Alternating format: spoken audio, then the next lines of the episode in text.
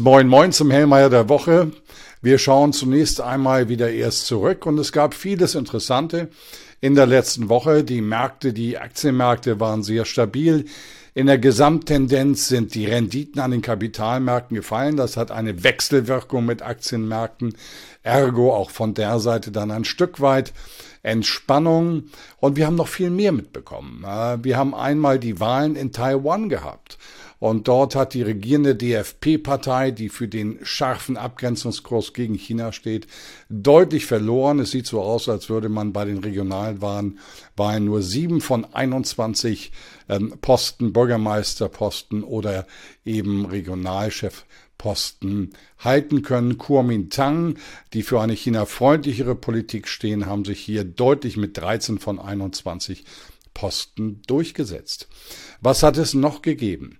Wir hören von der Achse äh, Paris-Berlin, die ein Stück weit in Frage gestellt wurde. Positive Töne, das erfreut, denn ohne diese Achse Berlin-Paris lässt sich Europa nicht erfolgreich managen.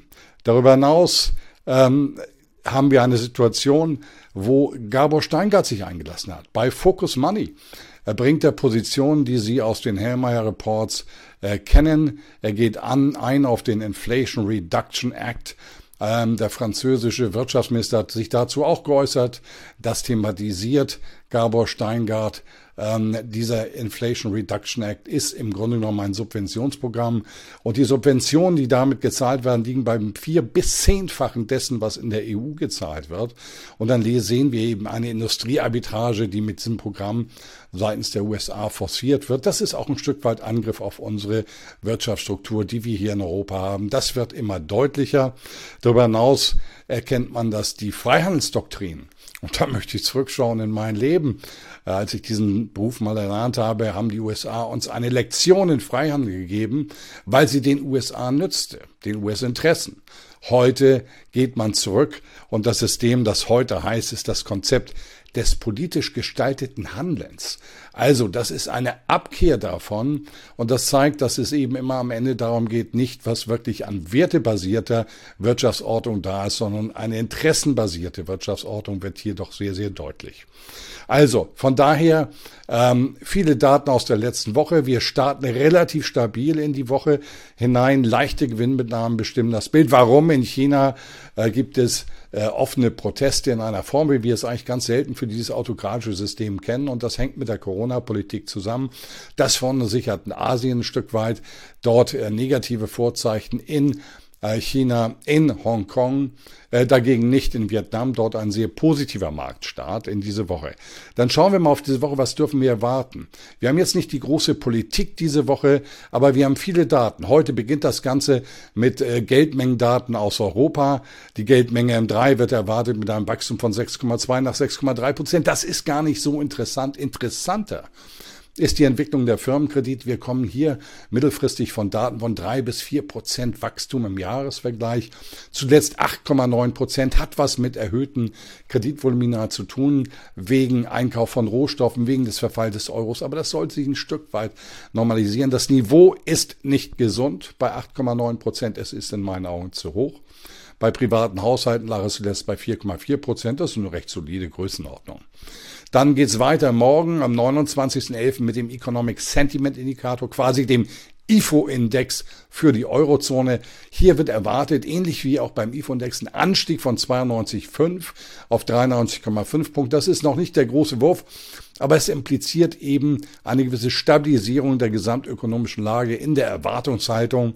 Und das ist unterstützend für die Aktienmärkte, für die Finanzmärkte. Aus Deutschland dann weiter morgen die vorläufigen Verbraucherpreisdaten. Hier wird erwartet ein marginaler Rückgang im Jahr vielleicht von 10,4 auf 10,3. Schauen wir mal, das kann auch eine 10,2 werden, aber das Niveau ist prohibitiv, äh, wie man zu sagen pflegt. Dann aus den USA der Case Schiller Hauspreisindex im 20-Städte-Vergleich. Dort kommen wir runter von Zahlen um die 20 Prozent, zuletzt 13 Prozent Anstieg im Jahresvergleich. Es gibt keine Prognose. Schauen wir mal, was dabei rauskommt, aber die Vorzeichen sind dort nicht allzu gut. Dann vom Conference Board in den USA das Verbrauchervertrauen bekanntlich volatiler als das der University of Michigan. erwartet einen Rückgang von 102,5 auf 100 Punkte. Schauen wir mal. Ähm, viel interessanter in meinen Augen dann am frühen Mittwoch die Zahlen, die Einkaufsmanager-Indizes aus China von der staatlichen Agentur NBS. Hier wird erwartet keine große Veränderung im Produktionsbereich 49,0, also leichte Kontraktion nach 49,2 für den November.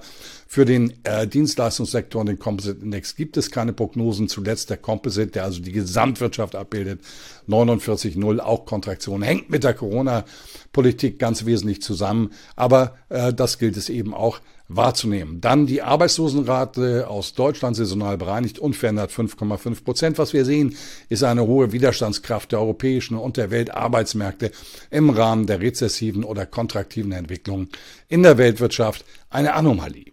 Äh, aus den, der Eurozone dann noch die Erstschätzung auch für die Verbraucherpreise äh, erwartet hier 10,4 nach 10,6 Prozent, bleibt prohibitiv. Die Kernrate, also das, was die EZB wirklich beeinflussen kann, bei 5 Prozent unverändert erwartet. Dann schauen wir mal, am 30. kommen aus den USA dann noch der ADP Employment Report. Also was verändert sich in der Privatwirtschaft, in der Beschäftigung? Plus 200.000 Jobs nach plus 239.000. Dann die zweite Schätzung für das US-Bruttoinlandsprodukt erwartet hier 2,7 Prozent in der annualisierten Darstellung nach 2,6 Prozent in der ersten Schätzung. Ähm, keine wirklich Neuigkeiten, die marktrelevant sein sollten.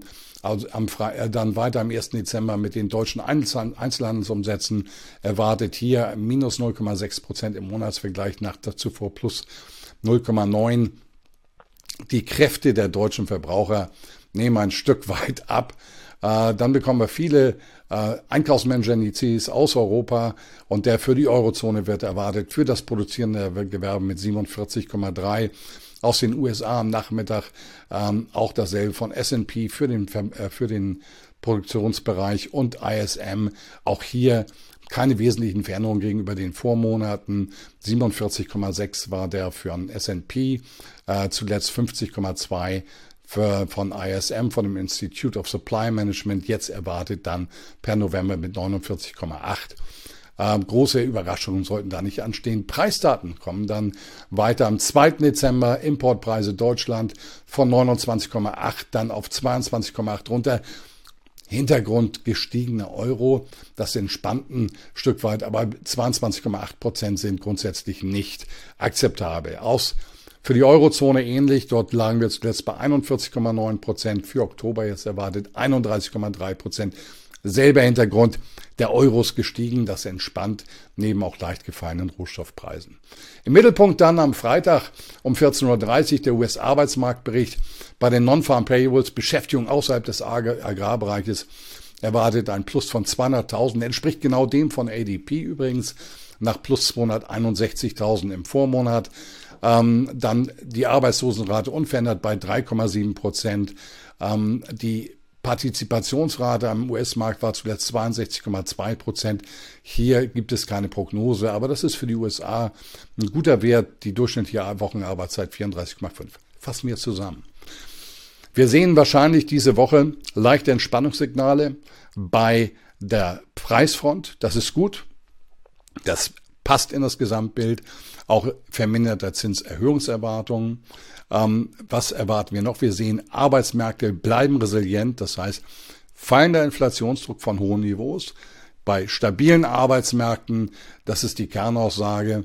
Und dann schauen wir auf viele Einkaufsmanager-Indizes, auch den Economic Sentiment Indikator. Und der sollte im Grunde genommen mindestens Stabilität liefern, vereinzelt auch positive Akzente. Und das ist für die Stabilität jetzt der Finanzmärkte zum Jahresausklang äh, grundsätzlich positiv zu bewerten in meinen Augen, dass die Niveaus, die wir hier jetzt erreicht haben, insbesondere in Aktienmärkten, zunächst einmal gehalten werden können oder sich sogar weitere Aufwärtsspielräume ergeben können. Korrekturen um 100, 200 Punkte können wir aber auch in dieser Zeit nicht ausschließen. Aber grundsätzlich sehen Sie mich weiter zuversichtlich. Ich wünsche Ihnen in dieser Woche viel Erfolg.